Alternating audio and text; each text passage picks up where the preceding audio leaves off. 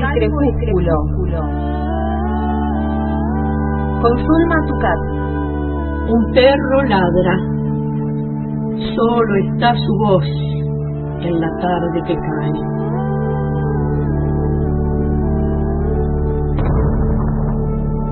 Soy el solitario que escucha sus ladridos en el poniente.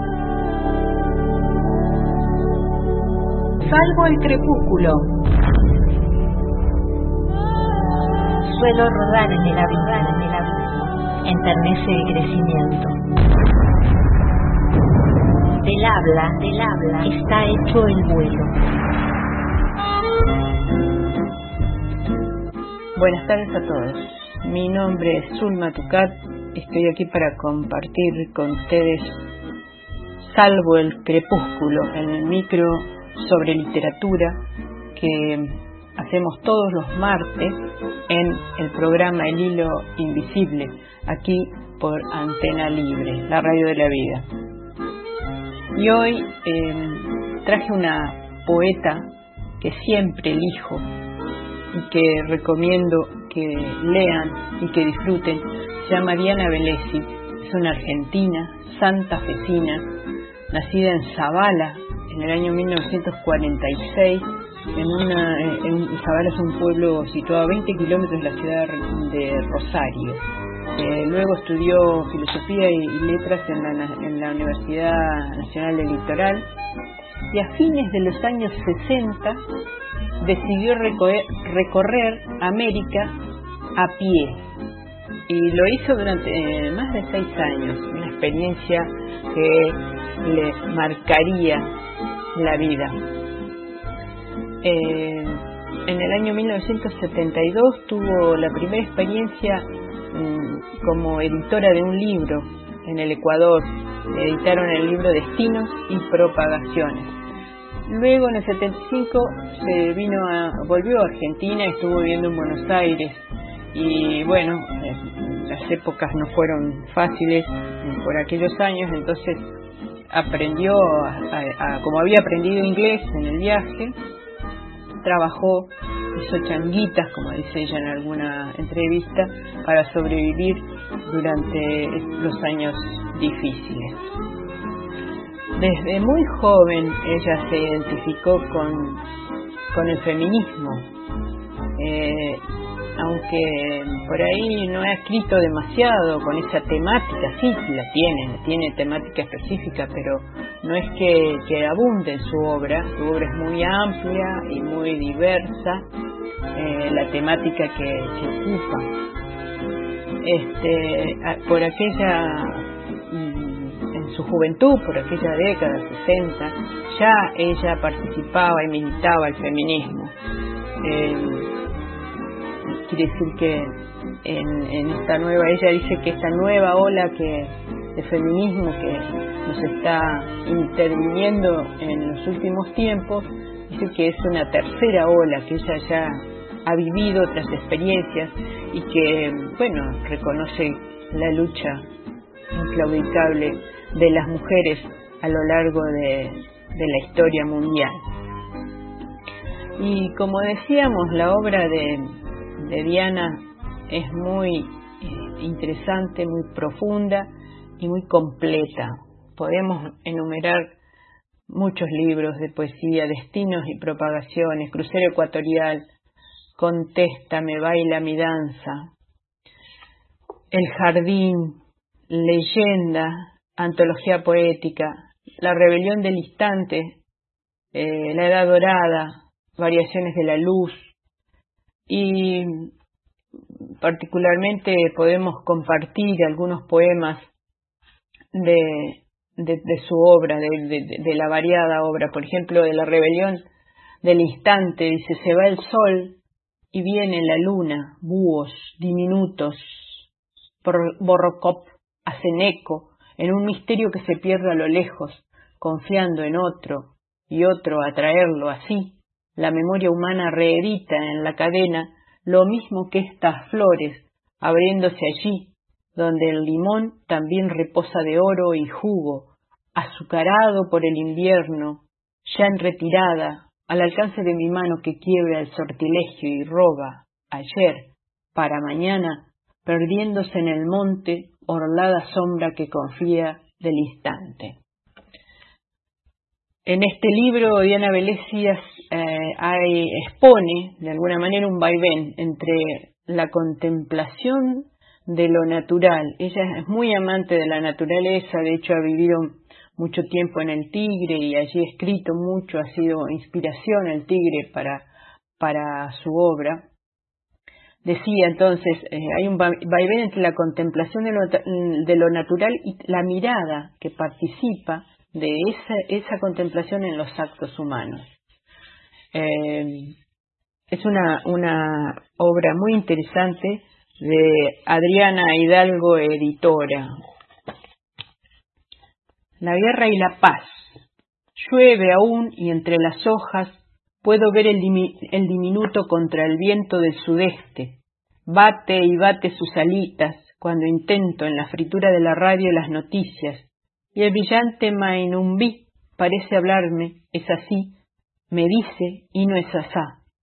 Si imaginas las bombas para verlo ya y peor a ese niñito de Afgán, tiembla ahora en, en tempestad y parece tierno el viento del sudeste, ido en verde. Se detiene la tormenta, da una tregua y piensa, yo no soy así, innecesaria y perversa, como si diera un minuto de silencio de duda a su belleza. Madre nuestra, ya sos vieja, y aún salvaje que no quiere decir vil sino violenta, y atajada por su propia sutil conciencia del otro, bien lo llevo a lo vacío. Caras de ángel, esos niños huyendo pavoridos, ni un ala de Naimumbi. Protege lo que la especie ignora como si fuera ciega o tonta o bruta, o quizás perdida en el mal sueño que no ve siquiera, la tierna manada propia, fritura radio, marea de noticias tragándose la mañana donde el pequeño tiembla. Su experiencia con la literatura es tan intensa como su vida, como las tantas vidas que lleva vivida. Eh, el viaje que hizo a dedo o caminando por América Latina eh, la marcó definitivamente, dice ella, cambió mi escritura y cambió mi vida. Amplió la noción de pago en la Argentina, en Uruguay, en los países limítrofes. Una eh, tiene una noción de patria, dice, como pago. Y bueno, tuvo diferentes experiencias, pudo conocer a Ernesto Cardenal, y participar de la experiencia que, que llevaba, eh, que realizaba Ernesto Cardenal en un lugar que se llamaba Solentiname, donde había eh, diferentes eh, artistas ahí concentrados en ese lugar y experimentando el arte. Bueno, ella pudo participar de eso y lo cuenta en varias entrevistas. Voy a compartir con ustedes un poema que se llama Una mujer trabaja. Y dice, Hila, borda paisajes que el sueño delata, cruzada la línea del rey que prohíbe, se unen deseo y mirada, una mujer rosa en otra su luna, de seda las hojas, la selva que alza, velamen en rojo, nocturno, la nave, zarpe, Dueña de inmensa bahía se deja bogar por una mujer desnuda, encubierta, ella, la luna, a la luna abraza. Corre paradigma de miel, yo me quedo en el jardín viendo abrir las semillas del guingo y un árbol sabio por antiguo y simple como el brote de un poroto. Ríos de la mente sabrán por qué el revés de la trama te lleva hacia la leyenda un alma sola enfrenta su pasado para luego dar la cara a la muerte. Aquí no hay poder del pensamiento ni saber que al mundo modifique. Paciencia solamente, que busca sentimiento, sentido en la astillada totalidad del puma cruzando el tiempo como un tapiz. El bosque se transforma en jardín a mediados, a medias, modelado por la conciencia humana, como si una mujer hablara a otra en un cruce de aguas profundas y claras. Eh, a los 72 años, eh, Diana Abelesi se radicó en su pueblo natal, aunque está muy pendiente de lo que sucede en la ciudad de Buenos Aires. Eh, ella cuenta que volvió a enamorarse de una mujer y acaba de publicar su último libro que se llama Más fuerte que la muerte es el amor, también de la editorial Adriana Hidalgo. Maravillada por la existencia, por la intensidad, por la naturaleza y por los pequeños vínculos que se descubren en una vida pueblerina, eh, eh, escribe y describe y, expresa en este libro la frescura, la frescura y, la naturalidad de la vida en el pueblo. Y se reencuentra también con sus viejos amores, sus amistades, los lugares, los rincones de ese, ese pequeño pueblo que se llama Zavala. Allí ella se construyó una casa lejos de todo el ruido mundanal y escribe, escribe desde ese lugar, pasea mucho por el pueblo, se contacta mucho con, con la gente del pueblo y disfruta de los días soleados del pueblito. Fuerte como la muerte es el amor es un libro de 2018, pero es el último de Diana. Eh, hay una crítica que se, llama María Laura de Césare, que dice, la pequeña voz del mundo de Diana Velesi nos abre las puertas de su pueblo natal, Zavala, y en ese viaje recorreremos de la mano del autor a cada uno de sus paisajes. Haremos amistad con Belkis, veremos las primeras hojitas verdes del sauce llorón, tres lechucitas blancas, la primera flor del jazmín, y oiremos el canto de innumerables pájaros que han llegado de repente, como llegan las palabras al sur de Santa Fe. Eh, dice la, crítica, este maravilloso libro se abre con el poema Parque Villarino, en el que Velesi nos invita a ver los árboles al ritmo del tema musical A Forest de Cour, para perdernos solos en el bosque en el que el sonido es profundo y no hay nada más que el verde de la voz adolescente. Ningún paso de Diana Velesi es en falso y nada pasa inadvertido ante su mirada que contempla todo lo que la rodea y a medida que avanzamos con la lectura de ese libro surge un verso que nos va demostrando cuán generosa es esta autora al compartir lo que ve, lo que observa. Y un poema de este libro, fuerte como la muerte es el amor, se llama Y la poesía atrás. Un bichito negro entró por la puerta y creyéndolo un cascarudo le tiré la toalla para sacarlo. Entonces empezó a gritar quick quick violentamente hasta que lo solté afuera. Dice la tía Aporota asombradísima de que el bicho hablara y tan fuerte me dice, mientras ríe contándome el suceso del día, y vuelve a contármelo después agregando detalles. Nunca oí a un bicho quejarse quick quick como si me pidiera que lo dejara ir. Nunca en mis ochenta, y eso que estoy un poco sorda, me decía, con la risa abierta, ante el misterio sin igual, la tía más querida en este pueblo de Zavala, que me llamó a las ocho para tomar juntitas unos mates y contarme al final del día esta historia fenomenal. Quick, quick, gritaba el bicho hablando con la tía, porque sabía, ella lo escuchaba y la poesía atrás.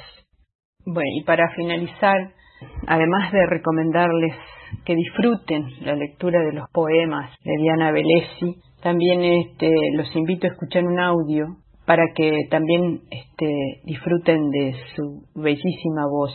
Hace algunos años tuvimos la posibilidad de conocerla y de conversar con ella aquí en, en, en Fisquemenuco, en una feria del libro, eh, realmente encantadora. Así que la, los acompañamos, los dejamos con la, la voz de Diana Velesi y los despido hasta el próximo martes. Del libro danzante de doble máscara, detrás de los fragmentos.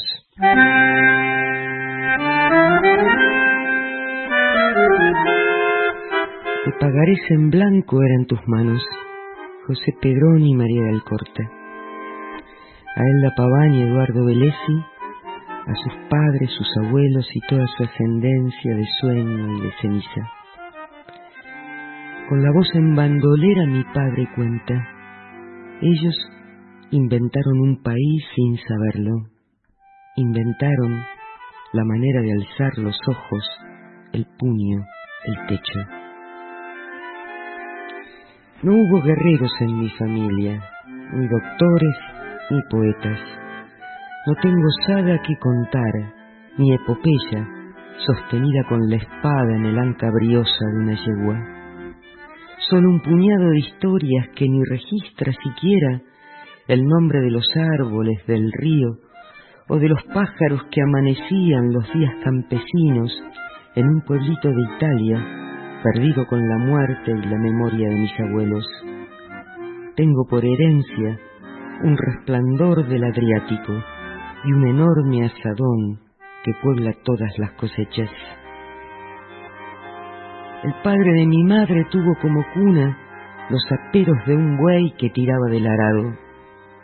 Clavaron las horquillas una cama de bronce y extensas glicinas al sur de Santa Fe levantaban la cosecha propia y después enfilaban el buey hacia la pampa a levantar la cosecha ajena, sin conquistas de indios ni desiertos, amparados por el rezo, la voluntad y el lucero.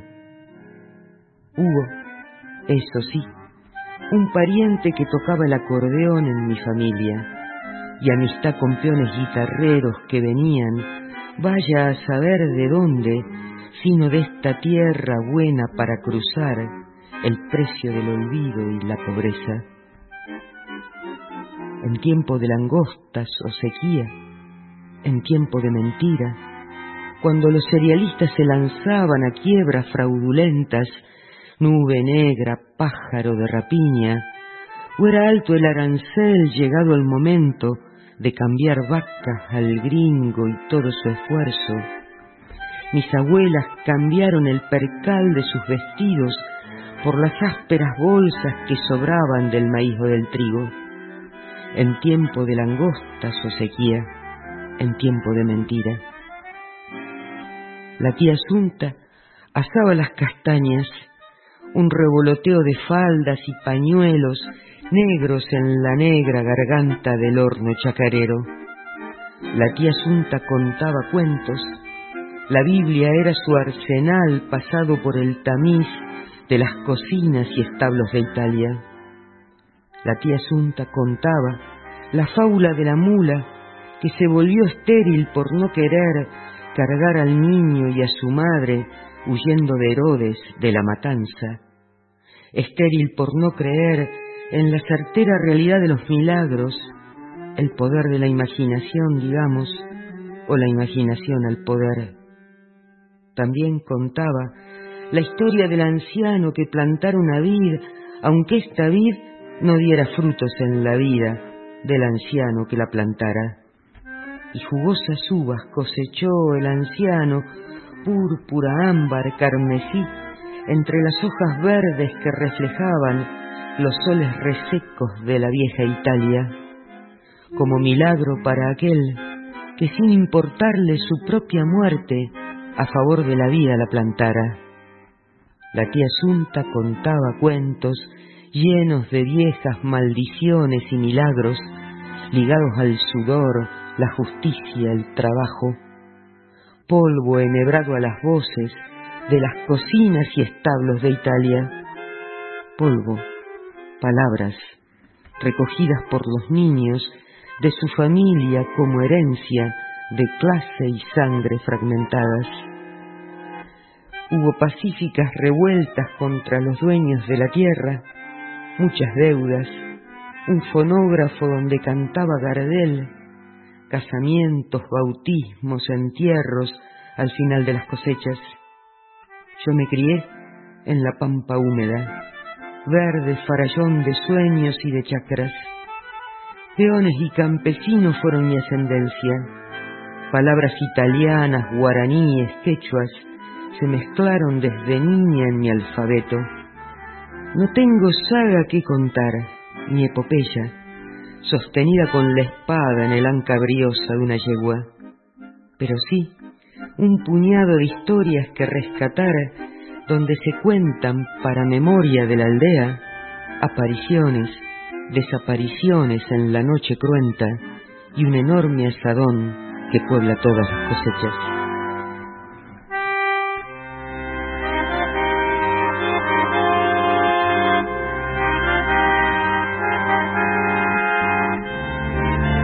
Pueden saltarse las palabras y la noción no será la misma. No hay virus concebible para la conciencia colectiva. Salvo el crepúsculo. En el hilo invisible. Ya no hay relojes. Caracol de rutinas pasan las horas. La abeja en la flor no sabe de pandemia, solo trabaja. Salvo el crepúsculo. Con Zulma Tucat.